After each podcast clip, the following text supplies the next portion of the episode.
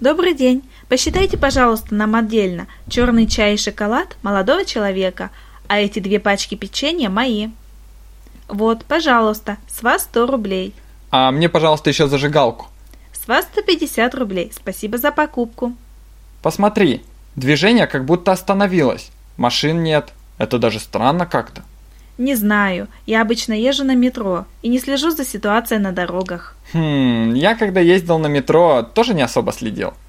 В Москве, мне кажется, достаточно сложная транспортная система. Да, надо привыкнуть. Город знать, конечно же, необходимо. Я родом из Риги и, надо сказать, выросла в тихом месте. Суета Москвы никогда не нравилась. А я родился и вырос в Москве. Мне здесь нравится. Однажды летом ездил к родственникам в Бердянск.